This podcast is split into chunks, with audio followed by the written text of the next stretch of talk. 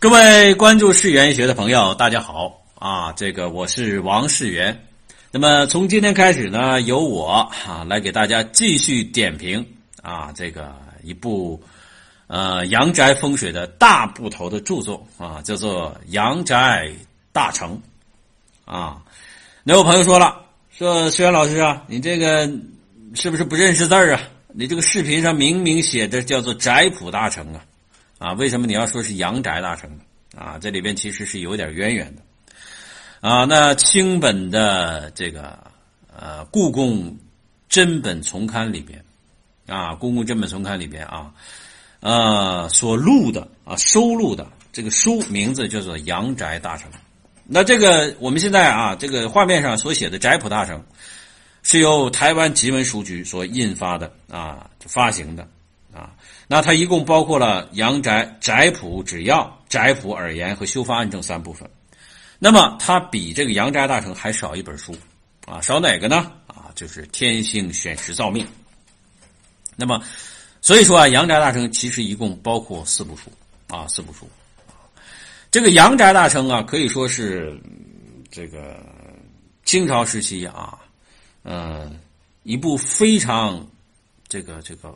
完整啊，且比较繁杂啊，全面细致的阳宅堪舆著作。它的作者啊，是这个清朝康熙、乾隆年间啊，湖北的一个风水师，叫做魏清江啊，又叫清江子所写的啊，啊，集自己数十年的堪舆经验所集成啊，所以这部书啊，可以说这个从呃这个风水宅法的理论啊到实践。啊，都写的非常的细致啊！当然，我们任何事情啊都不可能十全十美。这部书当然也有它不足的地方，我们论到了之后还会给大家说到。但是从它繁复的这种程度啊，特别是在最后这个修方案证和宣誓天星选时造命上来说的话，一般的风水书绝对没有达到这个水平啊，就非常的细致啊，细致到什么程度啊？就是流年啊，就是断啊，这个这个，比如发凶的流年啊，这个这个印证啊。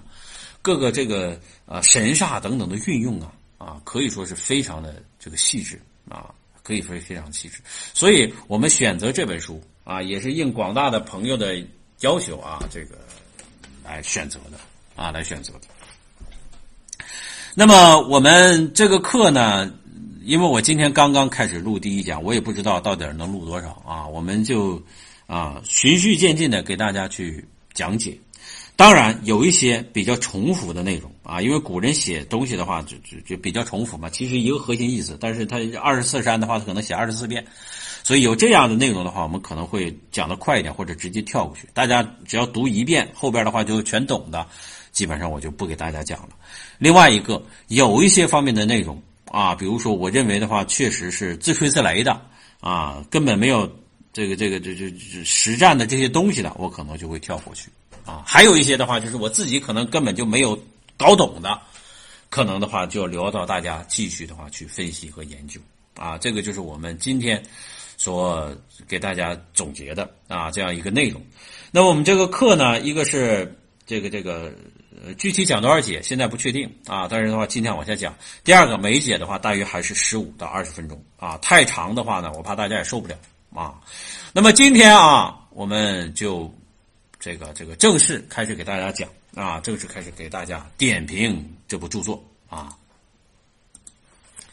好，我们看到是下一篇啊，魏清江先生守住阳宅大成啊，我这个不是瞎说吧？这个叫做阳宅大成，宅谱只要、宅谱而言啊，这个选时造命、修方案正，一共四部书啊，四部书啊。先说他这个序啊，先说他是序，古文啊。这个有的字儿我可能也认不清啊，我们一点一点来，尽量的话能够给大家讲解清楚。清江宅谱只要序，啊，清江宅谱只要序就是序言。阴宅以日积，阳宅以月偶，是二宅不可偏废啊，而可互定也啊，互定者也啊。这句话其实很好理解，前面这句话其实废话啊。阴宅与日记，阳宅与月偶，其实就是阴宅、阳宅是什么？二者不可偏废。啊，可以互相印证，其实也确实是这样啊。我之前的话，这个这个各种这个理论的呃书籍点评的时候，曾经给大家说过啊，这个阴宅的话呢，影响比较绵软，它影响的是一族人，啊，但是阳宅的话，影响的是你宅中居住的这个人，啊，影响的是现实的人，所以阴阳两宅的话啊，这个确实啊不可偏废，而可以互相印证，啊，所以的话呢，学风水的话，只会阴宅不会阳宅，绝对是一条腿啊，一条腿啊。那么下边啊，鱼囊啊，这个字念囊，曾经的意思啊，为先人营造。啊，营地啊，营地不是造啊，营地就是给这个前人的话呢，就是造房子造地啊，造房子造地，留心于行家之书啊，留心于行家之书，阴宅源流粗枝梗概啊，营地是什么呀？他你肯定的话，你就给给给给先人找地呀，葬祖啊，所以的话呢，你对于这个风水阴宅的话啊，这个还是比较了解，大致上知道它是怎么回事若阳宅。啊，它这有巨斗啊，做阳宅，呃，像阳宅这样这样的这个理论啊，怎么的呢？因流心于啊，这个这个，处未尝深考也啊，差点读串啊，处未尝深考也。就最开始的时候，我并没有深入的去考究去研究它啊。今年夏夏天啊，没说哪年啊，后边可能会有这个这个提款啊，到时候我们再看。清江子来游啊，这人来了，这谁呀？魏清江来了。啊，来游哪儿呢？啊，酣上遇鱼，就这个地方啊，咱不知道是哪儿啊，可能是他他老家还是哪儿，就是他俩相遇了，啊，审之，甚至啊，一看怎么了？故三十年前，三十年前荆敌交气至武宁魏军也，啊，这话什么意思啊？就一看啊，俩人一一看，三十年前他俩就认识，是在哪儿呢？荆敌啊，北京。啊，这清朝的嘛，北京啊，这个这个住所，北京的住所里边啊，有过一面之缘。那个时候是武宁魏军啊，武宁魏军的魏清江嘛，就是他啊。一看，哎，这哥们怎么跑这儿了？三十年前认识，哎，现在的话都变样了啊，这一下子三十年没见了啊，呃，老熟人啊，认识了。其人质朴无华啊，这听这名字好像不知道是不是夸的啊？这个质朴无华，非常的实在啊，只能这么说啊。其学问有源有本啊，有源有本啊，有据可查啊，不是瞎忽悠的啊。这人的话呢，是踏踏实实做学问的人啊，这是他第一印象啊。常转阴宅阳宅二书啊，经常写这样的书，阴阳两宅的书啊。这个我也我也是希望的话，有朝一日能这样啊，就是就喜欢这个，踏踏实实能做这个啊。皆探讨于河图洛书之博奥啊啊。这这这这奥啊，之奥啊，这是这个这个是奥博还是什么？这字我不认识啊。这是就研究啊，就是河图洛书，那肯定是研究风水嘛。正以名山大川之行，摒除无杂啊，那肯定的话就是到处实战啊，去看名山大川，然后去看什么阳宅，把这个不好的东西摒除了，呃，就是糟粕嘛，不好的啊，没用的。瞎写的这些书都拿，就就就就就不要了，啊，独窥碎经啊，就有一些精华的东西保留下来了。叩其师承啊，问起你，你老师谁呀？啊，我们看师承关系吗？则得其于青柯子者，得其于青柯子啊，这是谁？这青柯子是他的老师，咱也不知道青柯子是谁啊，反正就是师承青柯子啊，不忍四所有。啊，为枕中之秘啊，就是他不忍心啊，把这个所有学到的东西啊，都藏在枕头里边啊。这肯定的话，就是那你就不得传，这也白学啊。每遇好学者，与之抄录啊。你想学可以，我就直接拿书过来，你来抄来吧。故其卷帙繁多，未能遂啊，未能遂足其业啊，未能遂足其业，就是字儿太多了，抄也抄不完，学也学不会，就这样。啊，这是个遗憾啊！我看他这个现代人的话，看他这个字儿，我看着话眼睛直窜花啊！他他这挺费劲，挺费劲。咱慢慢来啊。有人，这应该念汪啊，汪子波啊，汪子波江啊，汪子波江，祝克宅谱只要一书啊，这个是有钱人啊，给他拉拉赞助了啊，赞助他出版这个宅谱只要这本书啊，与旧时啊，这个这个。给他出版这个啊，这个和他是老相识，啊，也是老朋友。问序于啊，问序，请我给他写一部序啊，学不去。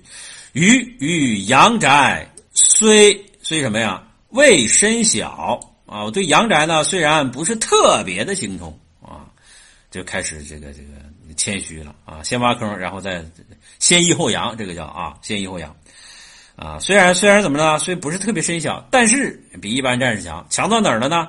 然考周礼啊，这一看研究过周礼啊，周礼的话就有这个这一项啊，有土方式啊，土方式长土贵之法啊，其实就是风水之术，以致。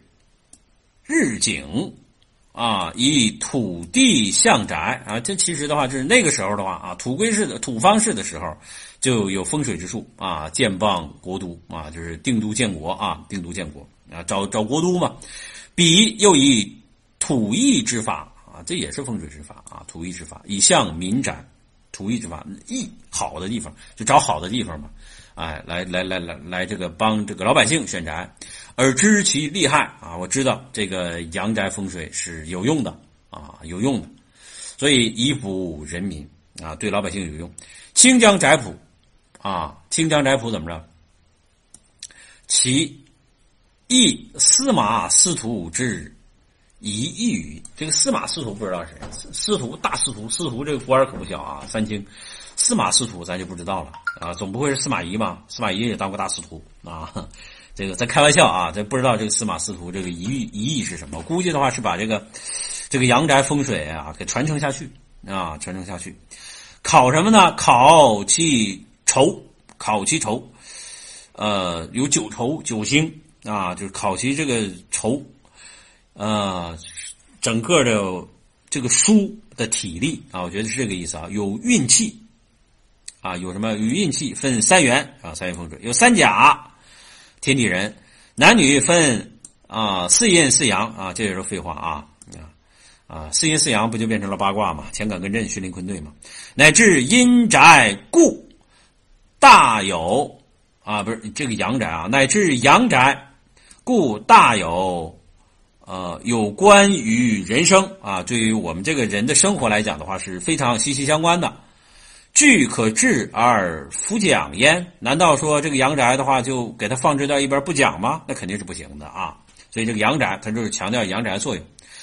清江淡精节律啊，应该淡精节律啊，就是花了很多的心思，垂数十载而后成一书啊，花了。好几十年的功夫，这有的时候啊，我们真的就得佩服这古人这个这股劲啊！你像我们现在没事刷刷抖音呐，看个微信啊，呃，玩玩游戏啊，这时间就过去了。古人的话做事专啊，虽然这效率可能不高，不像我们现在拿电脑还能查着资料，但是人花几十年时间也能做成一个事儿，而且做起来很踏实，这个就让人很佩服啊！这个是需要我们学习的。